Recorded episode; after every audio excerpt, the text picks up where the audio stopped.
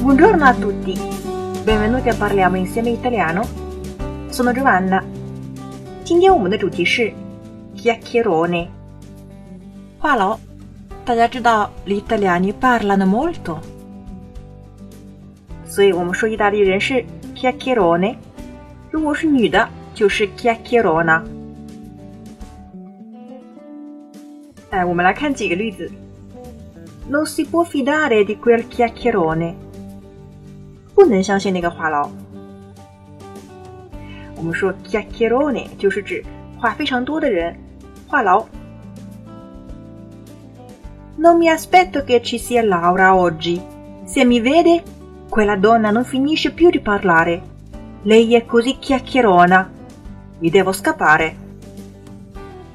Non mi aspetto che ci sia Laura oggi. Non mi aspetto 表示我没有料到，那么这个后面要使用虚拟式。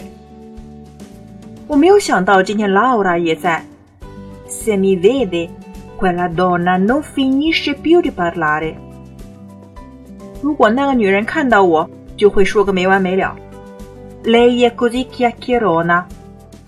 她是如此的长舌妇。Mi devo scappare。我得跑路了。chiacchierone 这个词呢，是从动词 chiacchierare 来的，或者我们可以说 fare quattro chiacchiere。chiacchiera 也是从 chiacchierare 来的，是它的名词形式。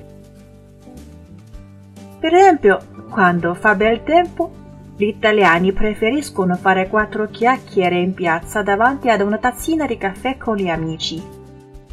Quando fa bel tempo，天气好的时候。